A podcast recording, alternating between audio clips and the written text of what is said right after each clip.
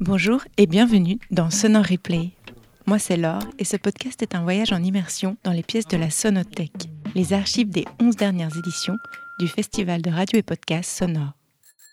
Création, reportage, documentaire audio, pièces radiophoniques ou art sonore, la Sonothèque donne à entendre toute la variété de la production audio suisse. Chaque épisode de ce podcast vous propose de réécouter une pièce sonore et d'en discuter avec la personne qui l'a créée. Le podcast est multilingue et cet épisode est le premier en français. Dans cet épisode de replay, on rejoue Là où l'homme argle wow, une ode aux voyelles et aux consonnes, une poésie radiophonique de 15 minutes sur la parole et les sons qui l'animent. Elle a été diffusée dans l'émission Le Labo sur la RTS en mars 2015, puis sélectionnée au Festival Sonore en 2017. Et on en parle avec son auteur, David Christoffel. David Christoffel, comment est-ce qu'on prononce le nom de cette pièce? Là où l'homme argue le waouh. Donc je l'ai bien fait tout à l'heure? Ouais, en fait idéalement il faut bien faire entendre que l'homme c'est le home que font les yogis. Oui. Ah, alors je recommence. Là où l'homme argue le wow. C'est ça. Alors peut-être qu'on pourrait un tout petit peu ponctuer davantage le arg, parce que le arg en revanche est plus ponctuel. C'est, c'est... Ah, c'est juste. Alors là où l'homme argue le wow. C'est ça, c'est parfait. si, si, tu t'étrangles en disant arg, c'est que c'est bon. bon, maintenant on va parler un peu de toi. Tu te promènes entre le monde académique, le journalisme, l'art et la médiation. Comment est-ce que tu résumerais ton parcours? Euh, bah, ce sont des, bifurcations successives que j'essaye euh, euh, de rebrancher après par une suite d'hybridations qui finissent par faire une sorte d'arbre à peu près unitaire avec euh, plusieurs branches et, sous-branches. Euh, mais euh, c'est vraiment l'idée que ces branches quand même sont de plus en plus singulières à force d'hybrider des, ce qui était précédemment des, sous-branches qui pouvaient être différentes. Donc peut-être une espèce de, construction de vie comme ça où je n'arrête pas de m'éparpiller et de rassembler ce qui a été préalablement éparpillé. Alors, ouais, on y reviendra. Et donc, cette pièce dont j'ose plus prononcer le nom, mais que je vais appeler là où l'homme argle wow, on voit qu'il y a la musique quand même qui occupe une bonne place de, ton parcours et, de la pièce aussi. La, poésie, beaucoup, ce qui est assez central dans ton travail. Et le sarcasme et l'ironie, j'ai noté quand même au passage, une petite dose. Et donc dans cette pièce, il me semble qu'on retrouve un peu tout ça. Est-ce qu'avant de l'écouter, tu pourrais la décrire avec tes mots à toi ou tes onomatopées? Oui, alors quand, tu dis euh, euh, le sarcasme ou l'ironie, moi je les, vois euh, peut-être comme une sorte de, de résultat de la position dans laquelle je me mets par rapport au langage et de l'interrogation que j'essaye de, d'acter sur, sur le langage. Et en fait, s'il y a à la fois de la poésie et de la musique dans cette pièce-là en particulier, c'est précisément parce que je, vais chercher dans une espèce euh, d'entre-là, c'est-à-dire à quel endroit est-ce que euh, la parole est peut-être la, plus proche du chant, et c'est bien sans doute dans euh, l'expansion possible des voyelles. Et donc, ça va être une collection d'entretiens de gens que je vais interpeller euh, dans euh, l'endroit où ils se trouvent par rapport euh, à l'expressivité qu'eux-mêmes donnent aux situations dans lesquelles ils émettent des onomatopées qui sont très voyellées, dominées par la voyelle. Donc ça peut être aïe, ça peut être ouille, ça peut être e quand on ne sait pas. Et en fait, les interrogeant là-dessus, j'essaye d'instruire et de documenter, donc il y a de ce point de vue-là une part documentaire, de, de, de, ce qu'il en est de notre rapport à l'expression dans des situations où presque littéralement on est en train de chanter même si on parle. On va l'écouter tout de suite. Zonois Replay.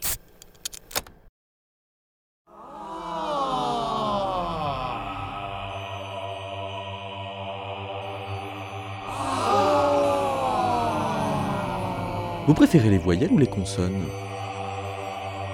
Bah je préfère les voyelles. Est-ce que vous préférez les voyelles ou les consonnes Les voyelles. Pourquoi J'ai l'impression que c'est plus facile pour crier.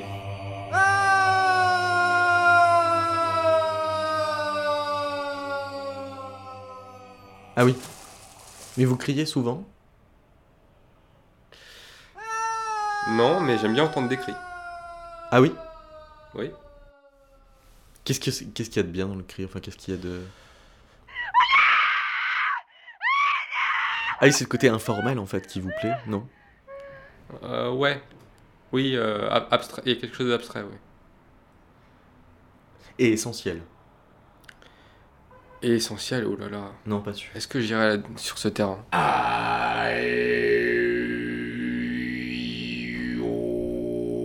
Qu'est-ce qu'il faut faire pour qu'une voyelle soit élégante? Une voyelle soit élégante? Il faut parler une langue élégante? Avec plein de voyelles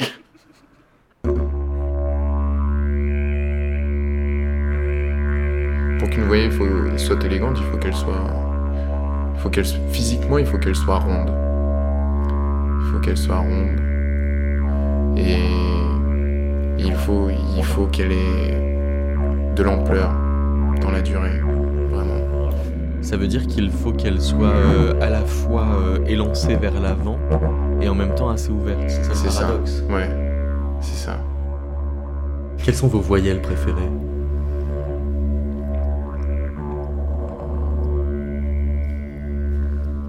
Je dirais le i. Ah Est-ce que ça veut dire qu'il y a des voyelles qui euh, sont plus euh, heureuses pour les consonnes? Hmm, Le A et le O.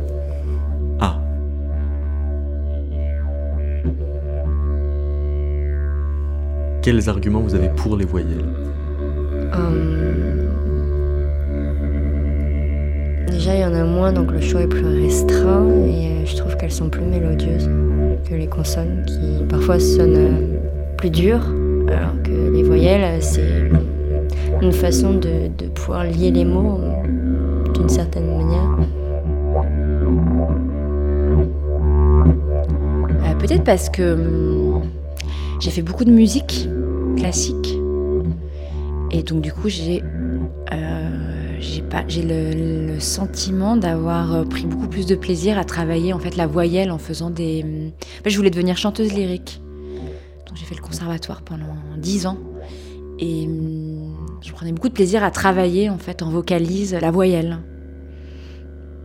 Il me semble qu'elle était beaucoup plus libératrice. Et qu'est-ce qu'il faut faire pour qu'une euh, voyelle soit libératrice? Euh, bah, il y a le placement de la bouche en fait, hein, et de la langue. Il y a cette projection qui doit être euh, très en avant. Enfin, Je crois que c'est le chanteur euh, Mathias Görne qui euh, disait que le, le legato dans le lead allemand, c'était euh, de maintenir une espèce de flux de voyelles Ouais. euh, que les consonnes venaient scander. Mais ce qu'il visait effectivement, c'était euh, cette, euh, cette ligne de, de, de souffle, donc de Oui. voyelles. Parfois, de peut-être de tellement saturé en voyelles que ça va créer une sorte de De nappe. de, de nappe linéaire, ouais, bien sûr. Ouais. C'est vrai.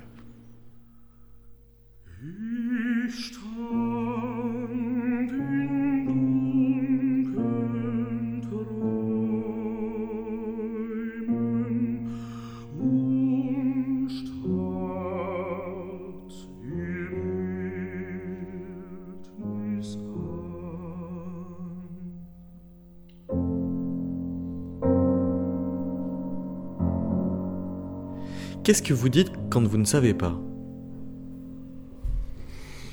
euh...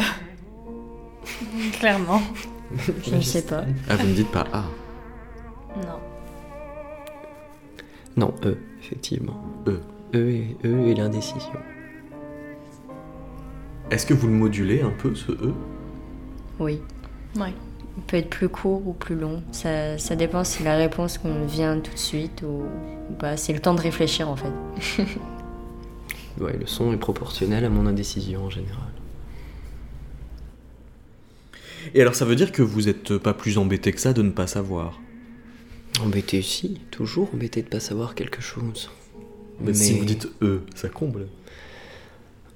Justement, peut-être que combler, c'est parce que je suis embêté de pas savoir quelque chose à dire, donc il faut que je sorte quelque chose, un son, euh, que j'émette en tout cas euh, cette indécision, que je la, la transmette à mon interlocuteur. Donc le E contient de l'embarras dans ces cas-là. Pas forcément de l'embarras, on va dire, qui Mm. fait patienter. Je dirais que c'est un moyen de faire comprendre à la personne sans trop euh, se remettre en question et se sentir, je dirais, inférieur à la personne, pour lui faire comprendre qu'on ne comprend pas la chose ou qu'on ne sait pas une réponse, tout en restant, je dirais, au même niveau que la personne quand on parle. Je sais pas, quand on vous demande quelque chose que vous savez pas, vous, Ah, vous dites pas euh, bah. je rebondis. Ah oui. J'aime bien les liens, vous savez. Ah oui. Donc en fait, oui, ça veut dire que vous n'êtes pas hyper embêté de pas savoir. Parce que c'est une occasion de rebondir. Euh... Ah, vous dites euh. non, non, non. Non, on essaie d'éviter. Mais euh, on peut essayer, hein. Euh... Ah,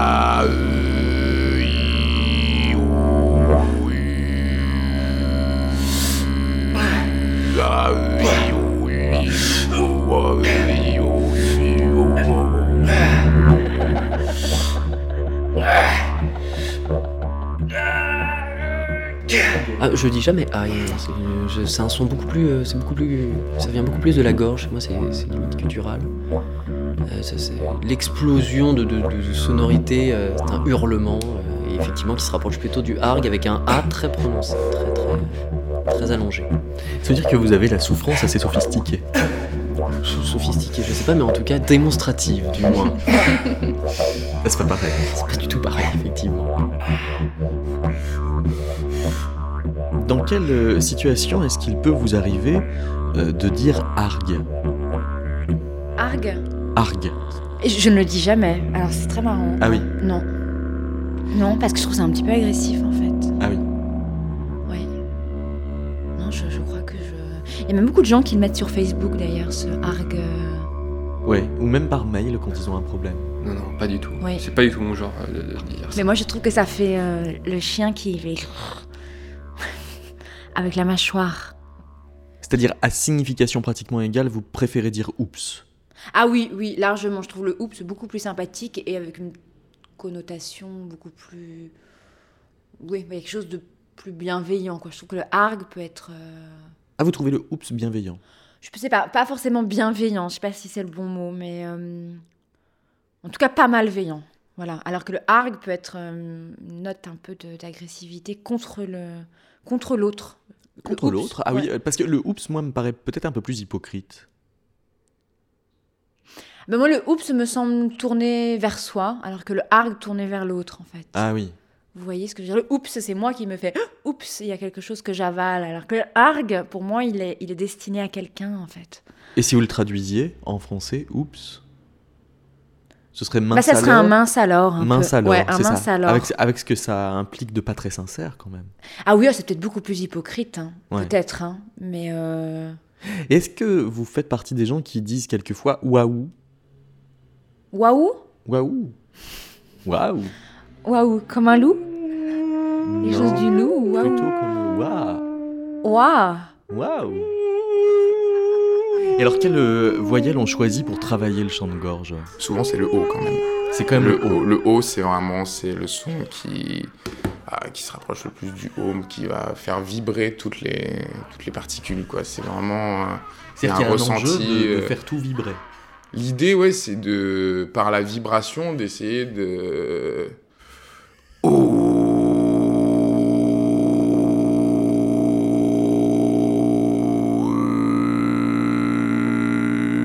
C'est vraiment. Ça, ça, ça, ça a une puissance, une force. que- que, au final, même moi, je ne saurais pas trop encore. hein. Parce que quel effet ça vous fait quand vous faites ça?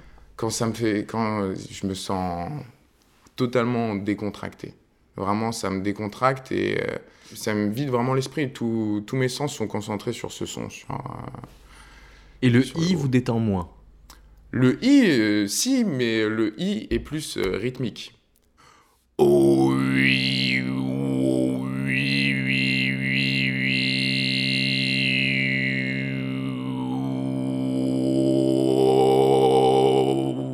c'est pour faire pour onduler, pour faire des vagues. Mais ça veut dire que c'est presque une consonne, le i? Bah là, en, en l'occurrence, euh, on pourrait presque l'utiliser tel quel, euh, mais, euh, mais ça reste quand même. Et pourquoi vous préférez, vous, les consonnes? Moi, je dirais que c'est parce que ça crée une base, un socle à, à un mot, en fait. S'il n'y a pas de consonne, les voyelles servent un peu à rien. Je trouve que ça doit être un mélange. Mais pour moi, les consonnes sont plus importantes parce qu'elles construisent le mot, elles construisent euh, toute la phrase, en fait. Et sinon, alors, quelles sont vos interjections préférées? Le E, je l'utilise beaucoup. Hum, sinon, c'est EO pour captiver l'attention des gens. C'est c'est plutôt rapide en fait. Donc c'est pratique. C'est un peu sévère, hein, le EO. Oui. Parce que c'est- comme si on disait aux gens ce que vous êtes en train de dire ou en train de faire. EO, a on me pas tant regarde. que ça d'importance parce que je suis là. C'est un peu ça. Mais c'est pratique, ça permet de. Les gens captent directement l'attention et c'est pratique pour parler aux gens. Donc je peux l'utiliser tout le temps.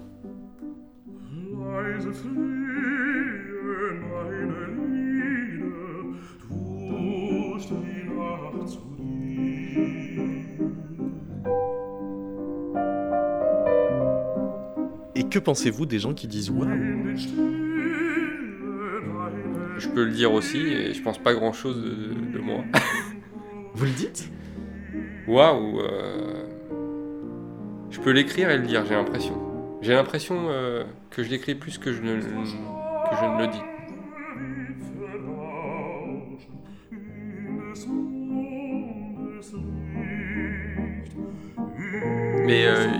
Chose de bizarre dans le fait de. Enfin, de. de, de- oui, oui, oui. de- d'un peu, peu bête dans le fait de dire waouh. Moi, je sais pas s'il faut juger les gens sur leurs interjections non plus. mais N'empêche que on a tendance à en tirer des conclusions. C'est vrai.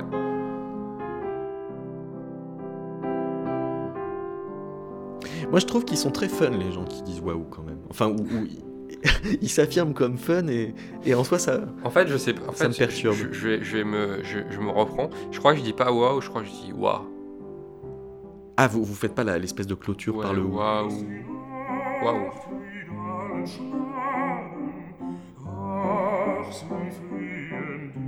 Peut-être un waouh succinct, Très ramassé. très ramassé. Et c'est quand même wa, c'est pas ah. Comment? Vous dites jamais ah. Si C'est différent de wa. Oui Et c'est quoi la différence? Euh. Ouah, c'est plutôt être impressionné par quelque chose. Ah, ça peut être, ça peut être mangé à toutes les sauces, j'ai l'impression. Ah bon?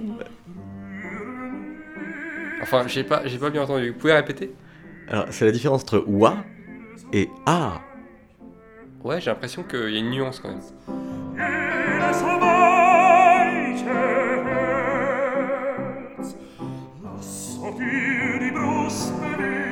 Faut avoir une bonne oreille hein, pour parler avec vous. Ouais, sûrement.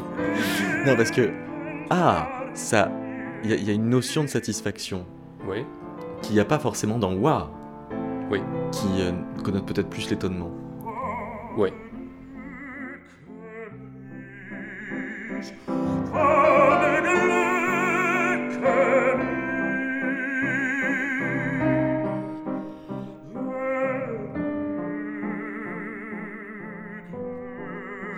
Et est-ce que je peux faire un waouh? Parce qu'on a eu un débat sur le waouh.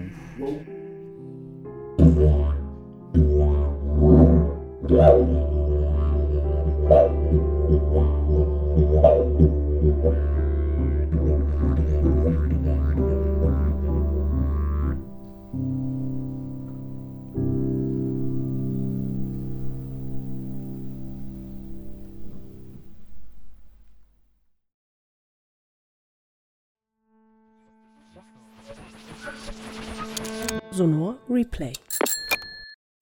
Revenons à ta pièce, David. Qu'est-ce qui t'a inspiré en fait cette histoire d'onomatopée? Quel a été le point de départ? Est-ce que c'était le wow effect? Oui, il y avait un peu du wow effect, c'est-à-dire que c'est aussi un moment où je me posais des questions euh, sur, euh, euh, sur l'écologie sonore du point de vue poétique. C'est-à-dire que il y a effectivement une, manière de, poser la question de l'écologie en, poésie qui est de parler d'éco-poétique à propos des, euh, des textes poétiques qui font référence à la nature.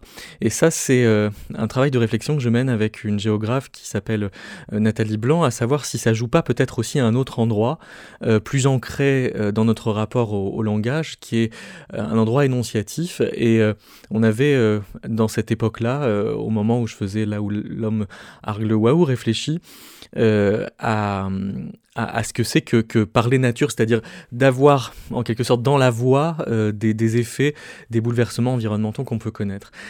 Et dans les euh, contributions qu'on avait sollicitées, il y avait celle d'un anthropologue qui s'appelle Johan Moreau, qui avait euh, euh, travaillé sur les onomatopées qui étaient, enfin, qui, revenaient un, peu dans le devant du langage, devant la catastrophe, et notamment la catastrophe de, Fukushima, où il a dit qu'une catastrophe comme celle-ci suspendait tellement les, les, catégories de jugement qu'on ne pouvait pas réagir par du raisonnement, et, et qu'on on réagissait par euh, si ce n'est du waouh, en tout cas du, du, enfin, du waouh, du, enfin, enfin, des, choses qui, euh, où, la langue se retrouve dans, dans un état euh, désarticulé.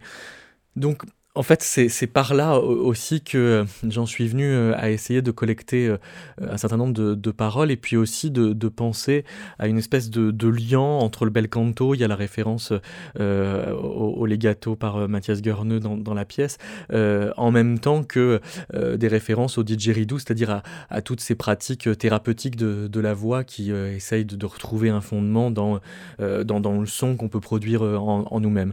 Et donc voilà, c'est une sorte d'exploration qui est pas vraiment une, réponse, mais euh, une, une, manière de se représenter la, question de, de qu'est-ce que c'est que d'émettre du son avant même de d'articuler et de pouvoir articuler une pensée. Mhm. Donc le retour à quelque chose d'un peu primitif, en fait primaire, un retour aux sources en quelque sorte. Oui, mais qui n'est pas revendiqué, qui est plus questionné précisément parce que euh, le, retour aux sources, il est euh, bien souvent mis en avant comme une espèce de, de solution au au, désordre euh, climatique dans lequel on est, ainsi de suite, alors que moi je ne crois pas que ce soit une solution, enfin que euh, ce serait peut-être euh, encore plus terrible de, croire en effet que qu'on va répondre à, une, un problème rien qu'avec ça en tout cas. Mm-hmm. Et donc dans cette pièce radiophonique, tu mêles les sons, donc les onomatopées, les, les, sons bruts comme ça à, à la musique que tu as citée. Et puis aussi, il y a des interviews que tu réalises à la, manière d'un micro-trottoir avec les gens. Euh, j'ai l'impression que ce, ce mix-là, ce mélange, c'est une des recettes qu'on peut retrouver dans plusieurs de tes créations. Est-ce que tu peux nous raconter un peu comment tu travailles, comment tu t'y prends? En fait, je, crois qu'il y a une espèce de, rêve de, pouvoir euh, euh, instaurer des, conversations qui ne soient pas euh, complètement dominées par l'injonction à commenter le, monde tel qu'il est verbalisé par le journalisme. donc en fait, il est une espèce de, tentative de mettre de la poésie dans les échanges qu'on peut avoir sans forcément être... oui, c'est ça, dans euh, euh, rattrapé par les, modes de d'énonciation que qui, circulent de façon très très majoritaire dans, dans, la radio en général. Donc, c'est de reprendre les les gestes du journalisme, de tendre un micro à quelqu'un et, d'en mhm. faire de la poésie potentiellement. Ok, et donc c'est des personnes que tu prends au hasard ou est-ce que c'est des gens qui, que tu connais, qui sont là, qui se prêtent au jeu un peu malicieusement? En fait, il faut pas trop que je les connaisse euh, parce que sinon ça me met dans une connivence avec eux qui n'a pas grand-chose à voir avec euh, l'exercice qu'on peut se faire. Il y, en a certains, hein, je, connais en tout cas dans là où l'homme argue le waouh, ils avaient tous des qualités très différentes en fait. C'est-à-dire qu'il y avait euh, celui qui jouait du didgeridoo et qui donc avait une pratique expérimentée et donc pouvait témoigner de son expérience quant à produire en chaîne des voyelles et de, et de les faire sonner au mieux.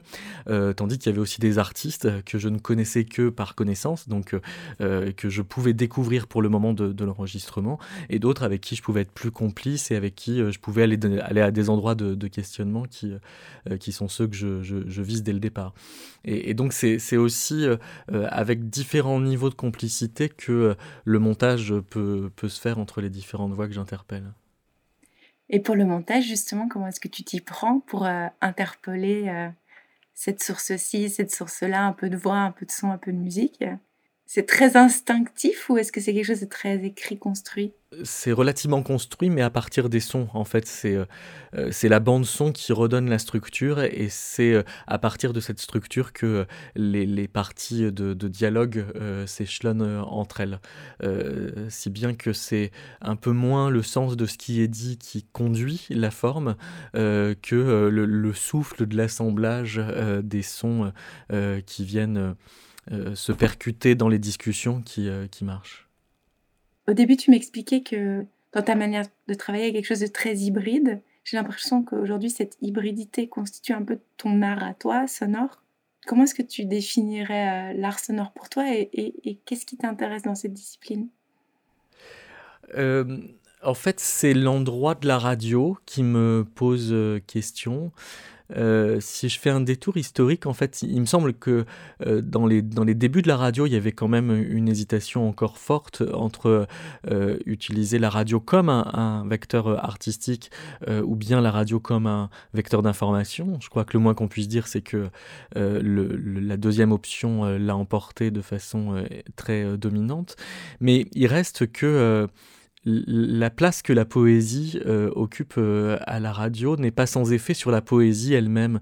Je pense par exemple euh, à Antonin Artaud qui a, cette voix tellement perçante qu'on a l'impression qu'il perce aussi la, force du langage à pouvoir faire sens au point d'y perdre quelque chose de la raison dans, cette façon de, parler, d'avoir de, cette mitoyenneté avec la folie et que c'est pas un hasard si ça se passe euh, à la radio. Et il y a un autre, euh, une chose, c'est que Artaud a été beaucoup repris euh, par des, des, compositeurs électroacoustiques, c'est-à-dire des compositeurs qui utilisent les moyens propres de la radio pour faire de, la musique.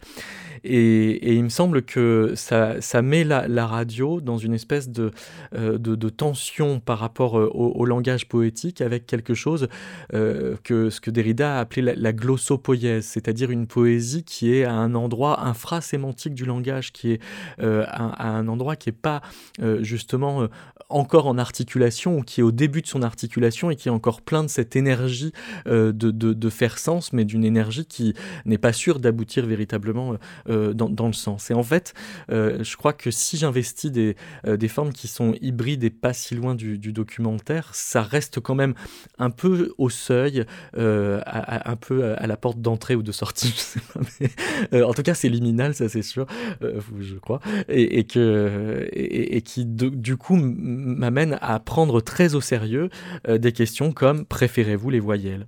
Parce que je crois que c'est une question vraiment très très sérieuse. Et d'ailleurs, c'est ma question suivante. Est-ce que tu préfères les voyelles ou les consonnes? Ah bah moi, je, je, vraiment, je, je, je, fuis la préférence, mais euh, je, je, je, oui, non, mais j'ai un problème avec l'articulation, donc, euh, euh, donc, j'ai un problème à me prononcer sur cette question-là. C'est pour ça qu'elle me paraît importante.